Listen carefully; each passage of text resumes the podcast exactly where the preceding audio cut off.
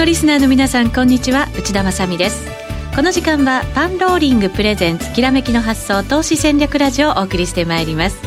このコーナーは YouTube ライブでもお楽しみいただけます。YouTube ライブは番組ホームページからご覧ください。えー、さて現在の日経平均株価31円69銭安2万2834円17銭となっています。それでは本日のゲストをご紹介しましょう。まずは遠蔵さんこと田代岳さん。よろしくお願いします。よろしくお願いします。そして B コミさんこと坂本慎太郎さんです。よろしくお願いします。よろしくお願いします。日経平均小幅安にとどまっていてトピックスは小幅高というまあまちまちの展開ですけど。毎日そんな感じが続いてますよね。もう5月ゴールデンウィーク入ってからずっとじゃないですかただし下値じわじわ切り上げていて大きく下がらないんですから、まあ、比較的強い相場また長続きする相場なんていうふうに言われてますけどね,、そうですね。まあ、その背景には、まあ、だいぶリスク回避の動きが、まあ、あの遠ざかっていると。世界的に遠ざかっているということと、まあ、地政学的リスクだったりとか、うん、外交問題だったりとか、ね、あとは金利の上昇が米国金利の上昇がみんな一番、まあ、びっくりしているところなんですけど、はい、そこの影響も株には今のところないと、そうですね、でも長短金利の差ってずいぶんね縮まってきてはいるわけですよね。いつかはやっぱりまたちょっと気にされる時が来るんだと思うんですけどね、うん、今は一旦そうではない、うん、だからこそじわじわ上がっていく、ね、あとは業績が日本は思いのほかいいんじゃないかと。い。う形で、はい、えーと、前期フラットぐらいで今のところ来てるかなっていう。うんもっと悪いのを皆さん予想されて、株価もそれを織り込んでたわけですよね、はい、そこ年始から織り込んだと思うんですがやっぱり10%ぐらい織り込んでたと思いますよ、でそれが、まあ、為替のレートがまだ105円とかの会社も多いわけで。でかつ業績予想もそこそことなるとああなんかびっくりして売る必要ないねという感じかなと。そうですよね、まあ、為替レート105円ぐらいを想定している企業が多いということですけど、遠、う、藤、さん、もうすぐ110円をというところまで今日来てます。あと10銭ぐらいですよね。そうなんですよね、うん、2回110円台、ね、そう、しかも一瞬、一瞬だったじゃないですか、両方とも、だから3度目の正直はあるのかどうなのか。いや、やりにはいくんじゃないですかね。その後どうなるかですよね。だからさっきの話の続きで、先週からは、リスクオフの流れが急にあの変わりましたよね。弱まっている。水曜日ぐらいから売られてた新興国通貨があの買われ出したんですよ。ロシアルーブルとかちょっとねなんかあの、うん、ショック的な動きにならなきゃいいなと思って見てたんですけど。アルゼンチンダメですけど、はい、他のとこは戻り出してそしたら木曜日に黒線が上がり出して、うん、黒線が上がるってことはやっぱり全般的にリスクオンなんで、はい、で株価は堅調でっていうのは終わってみればあの株も高くて円安でなりましたよね、はい、そうですね、うん、お互いにだからなんか高め合いつつここまで来てるっていう感じがね、うん、ありますけど。内田さんおっしゃったようにあの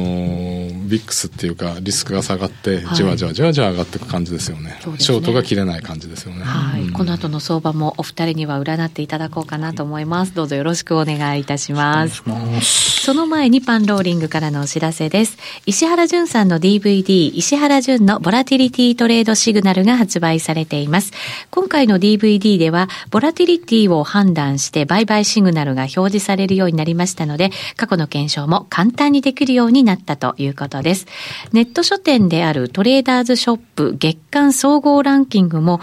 圧倒的な1位という人気を誇っているということですが、今なら早期割引中でございますので、えー、DVD 購入者のフォローセミナーも予定されているということですから、お早めにご購入いただきたいと思います。詳しくは番組ホームページをご覧になってください。さあ、それではコーナーを進めていきましょう。このコーナーは、投資専門出版社として投資戦略フェアを主催するパンローリングの提供でお送りします。さあ、それでは改めてマーケットのお話もしていこうと思います。日経平均29円飛び8000安22,838円38銭となっています。トピックスプラス0.58ポイント1806.45ポイントです。為替ドル円が109円89銭から90銭あたりとなっています。まあ、決算発表が今期の予想がそれほど悪くなかった、うんはい、というところ。そうですね。まあ、まだ全部出てないんですけど、まあ、ほぼ、ね、出てますんで。数的にも、うん今週ぐらいピークですか？そうですね。もうあの、大型株は結構出てますので、はい。まあまあ、最後、一番金融までかな、見て、まあ、判断するかなというところなんですけど、はい、うん輸出がいいですね、輸出がいい。思いのほかいい。はい、まあ、自動車、トヨタも含めてね、自動車も、うん、えー、カース電停が弱気な割には、あとは、えー、米国のですね、自動車販売がピークに去年、もうなっちゃったと、はい、みんな思ってますので、その辺も勘案して、やっぱ現役っていうの幅が結構出るのかなと思ったんですけど、それほどじゃないというところなので、うん、結構ね、僕、まあ、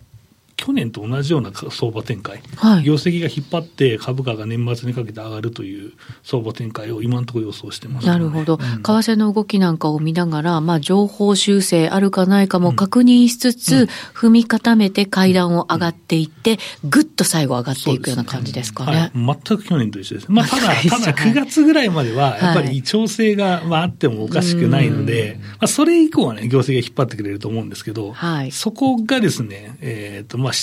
全力では今のところいけないんですけど、はい、その9月ぐらいまでは調整があって、っても、うん、まあ、しょうがないっていう、それはなんでなんですか、うん、それは、調整は、まあ、ただ、えーと、業績の確認が1929と、はい、えーとまあ、8月と11月とかでやっていくと思うんで、うん、まあ、そこまで本気で出動できない、本当に大丈夫っていうのがね、はい、少なくともあると思うんで、まあ、為替がその時にね、115円とか言ってたらまた別ですけど、はい、そうじゃなければ確信を持てないよねと、リスクたくさんあるし、米金利がいきなり上がったらどうすんだ、買えないじゃないかっていう人がやっぱたくさんいるんですよ。はい、ちゃんとしたものを、業績を確認しつつ、安心して買えるようになるまで、まあ本気の出動はないだろうっていうことですね。そこからだから一気に、本当に良ければ出動してきて、去年のような年末高になっていくという。あの去年の僕も締め買いですよって言いながら9月にごめんなさいっていう、あ あのパターンでもう、まあある意味いいかなと。まあ実際あそこが乗ったら取れましたからね。はい。そうですね。遅くもなかったですもんね。そうですね。かなり早い方だったと思います。はい。遠藤さんは株の相場どんなふうに見てらっしゃいますか？投資家としてもね、見てらっしゃいますけど。うん、そうですね。やっぱり、ここのところやっぱり為替に連動してるのかなっていう、日経平均で意外にマザーズとかダメじゃないですか。そうなんですよね。うん、今日もマザーズは小幅安、そして日経ジャスタック平均も小幅安ということになってますね、現在の値段。はい。為替がやっぱり素直に株と連動してる、まあそこの部分の、あの、225には連動してるのかなってすごく感じますよね。だから本当にこういうリスクオン、リスクオフの相場なのかなという感じはします。はい。うん、これはだから、まあ、ここから外交日程も、米朝首脳会談があったりとか、うん、で、そこからまあ、日本がどう動いていくのかというところも見つつ、まあ、もちろんイランとかの問題もありますよね。はい、あれも見つつだと思うんですけど、重要なのはどこなんですか、マーケットにとって。うん結局、トランプさん中間選挙に向けて、中国と昨日もニュース出ましたよね。あの、はい、緩和するって言って、まあ、それで雰囲気良くなって、うん、あの、ぶっ壊すようなことはしないと思うんですよね。中間選挙があるから。うん。だから結局、トランプさんの手法って自分でその相手をぶん殴って問題を起こしといて自分が解決して どうだ解決したぞってあの3人の北朝鮮に拉致された方を連れて帰った時の 俺これ映画の映画の予告編かって絶対映画になりますよねあれね。うん、だからなんかね、意外にそのリスクオフって本当になんないんじゃないかっていう雰囲気が醸成されだしましたよね。自分の手柄にするためのシナリオがしっかり組まれていて。うん、欧米人ね、アングロサクソンあれ得意なんですよ。あ、そうなんですか。うん、私のあの、手柄でしょみたいな、こう。炎上法的な。日本人ほら、それはあんまり言わないじゃないですか。言わないです。ね。言わないのがビーコミさんも儲かってもさ、ドヤ買い、ドヤ顔するけど、それ、ジョークでするんだってさ。そうですよね。そこにとどまってますってことじゃないですか、それは。まあまあ。この後も多分ドヤ顔出てくるんじゃないかなと思いますけどね。そうか、そうするとじゃあ結果見えていて、まあまあ、マーケットもなかなかこうそれをリスクだとっていうのは捉えづらくなってきてるっていうことなんですかね。雰囲気はそうですよね。ただ3%を超えて、今も10年債利回り3%を超えてますけど、はい、で、2万5千ドルでしょ？で、どこまでそれが今こう、じわじわじわじわいって、どっかでやっぱり、あの、引っかかる時もあると思うんですよね。難しいんですけど、どこまで許容できるのかなって思うんですよね。状況にもよるんでしょうけど。ね、いつも話してるんですけど、3%を超えてくると、10年債買ってもいいって日本の投資家結構出てると思うんですよ。でも、3.2、3%を超えるとやばいって言ってる人は結構いると。いますよ、ね。一つのポイント。でもそこって幅、本当にわずかな感じですよね。そう、だって一回利上げすればいくかもしれないよっていうパターン、そうなんですよね。だから、ある意味なんかこう、薄皮のね、上をっていうのもなんかこう、なんかそういう感じですよね。ただもう一つは、あの、景気が悪くいいじゃないですか。あの、昔、アメリカの10年債って、あの、6%とかあったわけですよ。だからリーマン前に戻るので、本当に何、10年かけて戻るのであれば、3%って通過点なんで、それは株が少し落ちることもあっても、はい、3%だからって別に歴史的な高値でも何でもないんで、それをうまくどうこなせるかですよね。経済と株価が、はい、そういう段階に来たのかなって気もしないでもないですけどね、うん、正常化してるっていうことなんでしょうけどね、はいまあ、だから一旦はそれを嫌気したとしてもまた上がっていくその経済力というか景気力とかいうものがあるっていうことなんですかね。うんそうするとさ、まあ、そこが仕込みどころとかっていうふうに、まあ考えられなくもないということですね。まあ、日本株もそれにちょっと振り回される感じはね、あるので、心配は心配ですけれども、はい。えー、この後お、またお二人にも引き続きお話を伺っていきます。ちょっと音楽が出ないようですね。なので引き続きお話を伺っていきたいと思います。改めまして今日お招きしているゲスト、遠蔵さんこと田代岳さん、ビーコミさんこと坂本慎太郎さんです。よろしくお願いいたします。えー、ここからはお二人が資料をご用意くださいましたので、ご覧いただける方は番組ホームページから YouTube ライブでぜひご覧になっていただきたいと思います。まずはじゃあ為替の見通しからいきましょうか、遠蔵さん。はい、えー先週ぐらいまでは108、110というだったんですが、はい、もうちょっといよいよもう3回目だし、110超えるかなということで、今回109、111にしました。一応下では切り上げてきてはいるんですよね。ですね。えー、で、やっぱり、その、まずは、あの、昨日もそう、昨日からそうなんですが、やっぱりドル高の流れっていうのは続いてると思うんですね。はい。ユーロが安くて、なので、ユーロドルに関してはやっぱり下方向ですもんね。はい、戻りましたよね。はい。その中で、その、先週ぐらいまでユーロ落ちてる時ってやっぱりユーロ円とか落ちちゃったんですけど、はい、やっぱり先ほど申し上げたように先週末ぐらいからユーロ円も硬いんで、うん、ドル高だけど円安みたいな、あの、円安の流れも出てるっていう感じなんですよね。ああ、なるほど、うん、やっぱりこれリスクオンなんだと思うんですけど。はい。ですから、あの、まあ、その黒線も強いという意味では円安ということを加味して1円円安方向に、えっ、と、ずらしました。レンジを。はい。そうすると109円から111円台までということですね。はい、111円って聞くと、この110円の重さを何回か見ていると、ちょっと遠いなって感じが、なんとなくしちゃうんですけど。でも110円本当に抜けたらすぐ110円の30銭、40銭までいくと思うんで。そこってやっぱりそういう空間だったりするんです思いますね。3回目だし。はい、で、一つは、あの、大企業製造業の想定為替レートが109円66銭じゃないですか。はい、で、まあ、トヨタなんかは105円に設定してますけど、あれはあくまで、あの、決算のためでしょ。っていうのも あるわけでしょ。まあまあ、保守的なのか、そうそう。まあそうです。あの、攻められるような形にしてあるのかなっていう。そうすると。しかもまとめてそれってね、はい、あの、為替やるわけじゃないじゃないですか。はい、で、まあ、その時その時でうまくやりくりしてますからね、企業ね。あとは5円単位だったら105、110かったら105っすっていう。結構そういう経営者多いんじゃないかな、多分そんな感じだと思うんですよ。あとはまあ他の企業見ながら、じゃあ自分のところもっていうね。刻むなってでも本音としては、やっぱり110円は、あの、担当者に売っとけよっていうのはあると思うんですよね。あの、100円66だから。そうすると、3か月、企業って大体3か月ベースぐらいで売り上げを計算しながら、あの、為替予約ってしていくんですよ。はい、で、3か月間のスワップ考えると、大体今25銭から30銭ぐらいディスカウントって言って、うん、例えば110円で売って3か月後に金利水準が変わらなければ、決済しますっていうと、大体109円の70銭とかになるわけです、うん出来上がりレートは。あの、皆さんスワップもらえるっていうことは誰かが払うんで、売ってる人たちが払うわけだから、はい、逆になるわけです。だからそうすると、あの、109円台売りたいと思えば、110円にオファーを置いとくっていうのは、まあそういうのがあるのかなって感じ、ね、そのスワップ分も考えつつみたいな感じなんですか、うん、ですね。はい。で、やっぱり節目であるし、で、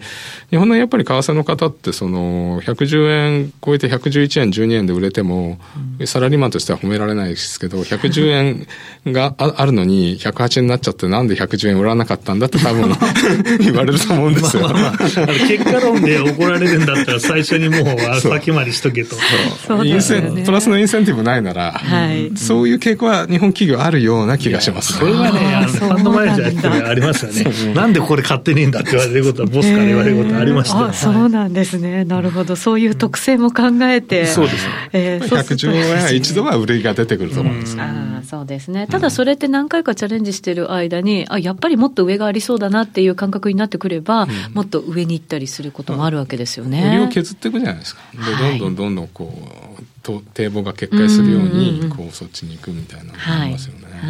だから今そういう状況というふうに思っていいわけですよね。まさにそんな感じですね。そうですね。はい、なので110円を試していって、どこまで上抜けられるかというところの段階に入ってきているということですね。あと、ユーロドルの弱さみたいなところもちょっと見ておこうかなと思うんですけど、今1.191516ぐらいですかね。はい。ニコニコですね。ニコニコ。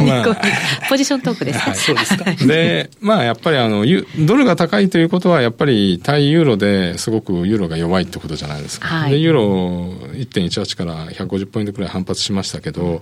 やっぱり1.2は超えなられなかったねっていうところがあります。そうですね。はい、あとは、その、やっぱりドルが強いってこと以外に、えー、欧州あの、イタリアの選挙が、あの、再選挙になるかもしれないっていうのが、また今度うまくいきそうだけど、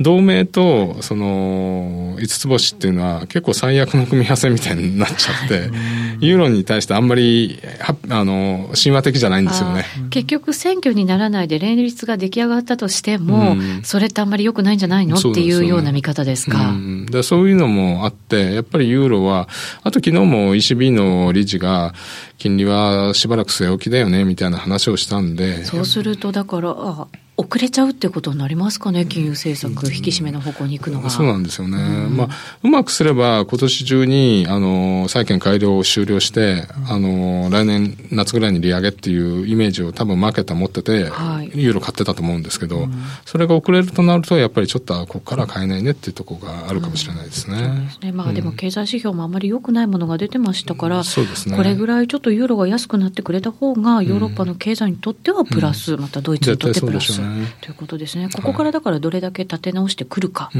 いうところもまたね、はい、ユーロ側にこう転じるのかどうなのかっていうところがポイントになりかもしれませんね。はい、はい、さあ、それでは、えー、ビーコミさんお待たせしました。はい、銘柄いきましょう。そうですね、僕らね、月1の出演になってしまいましたので、はい、えー、とこの20銘柄をそのままずっとやってて、フォローがちゃんとできるのかというところで不安なんですけど。あそうですよね。やっぱり定期的に入れ替えをね、ねしないといけませんからね。だからできるだけ長期の銘柄を入れていきたいなと思っているんですよ。はい。はい、で、えー、そういう形に今後なりますという話ですね。はい、で、えー、っと、まあ、いきなり入れ替えからいきましょうかね。はい。えー、っと、まず。じゃあ、インした銘柄からいきますか、はい、インした銘柄ですね。2722の IK ですね。はい、2722ですね。2722の IK は、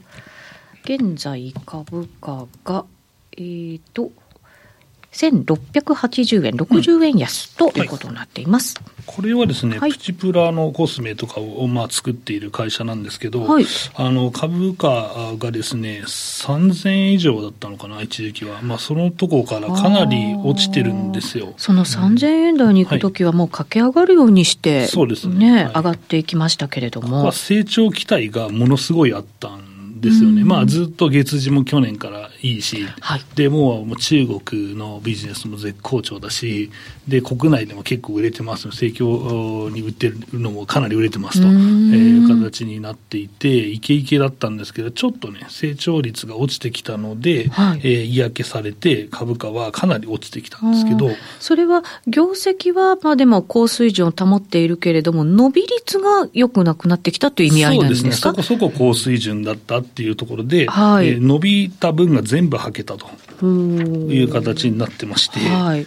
で半分以下になってますよね、えー、やっぱり株価もそれだけ反応しちゃいますよね。うん、ね。だからやっぱ僕の戦略として、はい、やっぱここからでしょっていう。そうか、いいんですもんね。アウトじゃなくていいんですよね。うん、まだね、流れがまあ、このまま続くかどうかわからないんですけど、一応、4月のですね、月次がすっごい良かったんですよ。よかった。はい。で、これが一過性のものかどうかはわからないんですけど、これが一過性のものでなければね、5月とか続けば、うん、またこれ成長期待に、入ったんじゃないのと。そうですね。なると、この株っていうのは、ものすごいこのボラティリティが高いので。うん、株価が調整しただけに。そうですね。ここ1、2週間の動きとかでも、ものすごいボラティリティが出てて、1日だから、まあ200円ぐらい上がったりとか。するような日もあったりして、本当にそうですね、落ち着いてるって感じじゃないですもんね。そうなんです。板の薄さと個人投資家の、その、なんていうの、期待がものすごい詰まってるんで、うん、はい。これはね、もしいい業績が出続けると、この水準っていうのはワープするだろうと、うん、上にワープするだろうと。はい、下も、まあ、ある程度ね、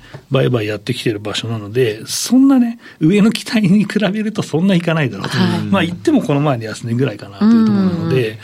1400円ぐらいですかね。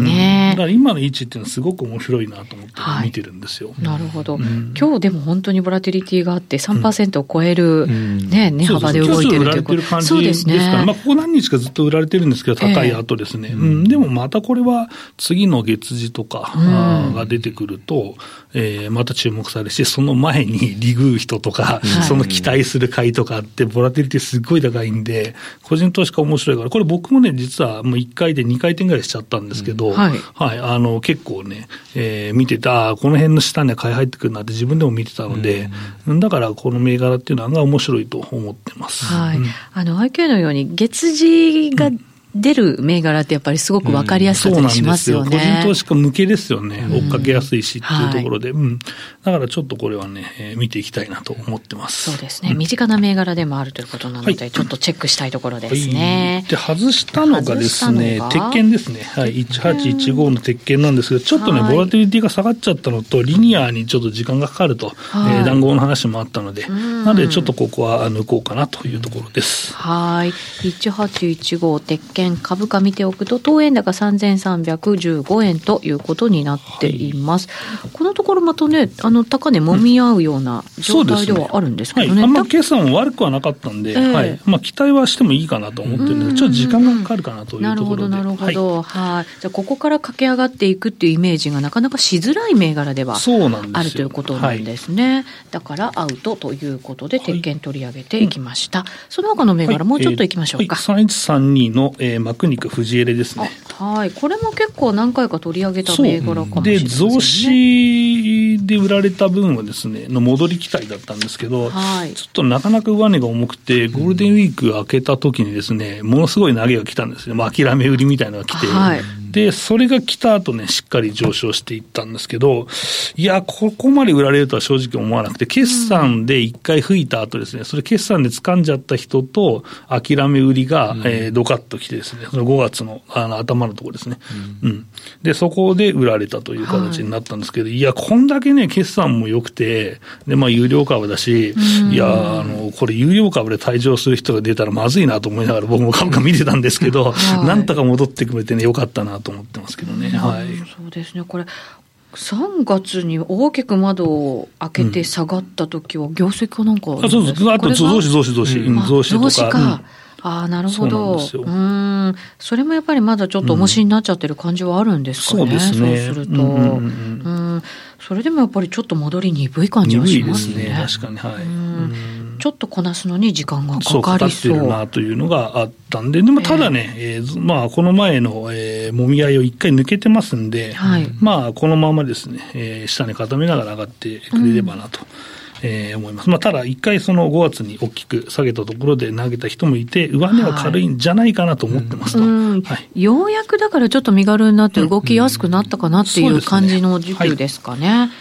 でもう一つ二つささっといきたいんで、はい、えっ、ー、と7483の同志社ですね。はい、同志社ですね、はい。はい、これは？これはもう先回りがぴったり決まった銘柄だと思っています。ピタッと決まった？はい、えー、まあ円高でね、今期の業績株として注目という形になってたんですけど、うん、えっ、ー、とね、言った後にですね、えっ、ー、とレオスのですね、大量保有がドカッと出てきてですね、レオスキャピタルワねうん、ほらほらというところで、あの前回ね、えっ、とまあ前の円高の時に藤野さんが言ってたんですけど、はい、いやもう円高になると思って、円高関連銘柄がっつり買っとったわ、みたいな話をね、されてたんですよ。で、あの、まあ、ここが来るとは思わなかったですけど、やっぱり円高に目つけたっていうのは間違いなくて、うん、お先回り決まったよと。だから、個人投資家に人気ファンドの大口が出る前に、あの、これ先回りできるっていうのも最高に気持ちいいですよね。本、当、そうですね、うん、みんな追っかける側でしょ、どっちかっていうと。出て5%出たから俺も買うぞ、この銘柄いいんだって言うんですけど、はい、自分が買ってるのに、後からその有名ファンドがドカッと大口出てくると、もう最高でしょみたいな話になるじゃないですか。それってでもなかなか簡単じゃない？いや、ないけど、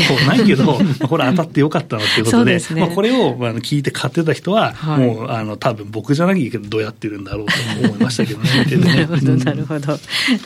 見込みさんもどうやってると。そうですね。はい。もう一個いけるかな。じゃあ、ここはね、えっとね、7972の伊藤記なんですけど、これはすいませんでしたということで、あの、今日謝りに来ましたね。はい。はい。あの、よかったです。ラジオタイムに入れてね。いや、これね、業績もうちょっといいかなと思ってたんですよ。まあ、ロジカル前説明したんですけど、事務用品とかですよね。配送量がね、すごく高くて、で、そこでちょっと収益圧迫しちゃったっていうところで、構造的に厳しかったんで、もうごめんなさいと。ただね、えこれバリュー株で、え決算出た後は下がったんですけど、戻ってきてますから、まあこれはバリュー株としての下値がね、しっかりワークしてるんで、まあ、あの、むちゃくちゃね、これも本当ダメともっとダメなんですけど、まあ頑張ってればほぼ買い値に近づいたし、難品入れたらプラスの人多いでしょうと、えいうところで、バリュー株としての特性が出てきたんで、まあそこの部分はちょっと救われたかなと思ってるんですけど。決算もまあ一巡するぐらいには、またこういうバリュー株みたいなものって、こう注目されてくる時期だったりもするんじゃないですか？はい、まあその話の傾向も含めて後半にゆっくりしたいなと思います。はい、わ、はい、かりました。この後 YouTube ライブで配信がありますので、ぜひ大引けも後もご覧いただきたいと思います。えー、それではここでパンローリングからのお知らせです。今週末に元チャンピオンレーサーであるヒロさんのセミナーが開催されます。アメリカの04レースに参戦するため、資金を稼ぐことから始めた FX だったんですが、うん、今や年間3000万円をコンスタントに稼ぎ続けられるようになったんだそうです。レースのためのお金、資金作りだったんですね、最初ね。えー、パンローリングチャンネルでもヒロさんの動画を公開していますので、興味のある方はぜひお早めにご覧になってください。えー、そしてパンローリングチャンネルの登録者数も5000名を超えてまいりました。皆さんありがとうございます。えつこさん、ムライアンさん、相場、あ相場志郎さんなど、失礼しました。相場志郎さんなど様々な投資家の方が登場していますので、こちらもぜひご覧になっていただきたいと思います。うんえー、さて今日はゲストに B コミさんこと坂本慎太郎さん、遠蔵さんこと田代岳さんをお招きしてお送りしてまいりました。まだまだ YouTube ライブで、えー、引き続き配信がありますのでご覧いただきたいと思いますが、B コミさん、うん、明日の相場へのポイント何かありますか？そうですね。まあ小動きなんで、はい、まあ材料化物色になると思います。まああの元気がいい IPO セカンダリーと、はい、あとは業績をしっかり見て、僕はね、いい業績なのに失望売りが来てる銘柄を探して、そこの買いポイントを探る1週間かなと思ってますんで、うんはい、それがね、多分一番儲かる気がする。はい。ぜひ参考にしていただきたいと思います。そして B コミさん、今晩とかなんかこう、為替を動かしそうなイベントがあったりしますか？遠藤さん。遠藤さん。はい。えっと、さっきの、あれにも、今週の予定のところに、書いておいたんですが、はい、アメリカの小売売上高がありますよね、はい、はい、あとは今週いくつか指標があるんで、はい、まずはアメリカの小売売上高を見て、はい。えー、いきたいですよね。そうですね、はい、まあ、雇用はしっかりしている中賃金がなかなか伸びずというところもありますので小売は数字がちょっと注目なのかもしれませんね、そうですね、はい、背景にも関わりますからね、まあ、そうですね。そうですね。確かにそうですね、えー、さてラジオの前の皆さんとはそろそろお別れとなります。来週も素敵なゲストをお招きしてお話を伺ってまいります。このコーナーは投資専門出版社として投資戦略フェアを主催するパンローリングの提供でお送りしました。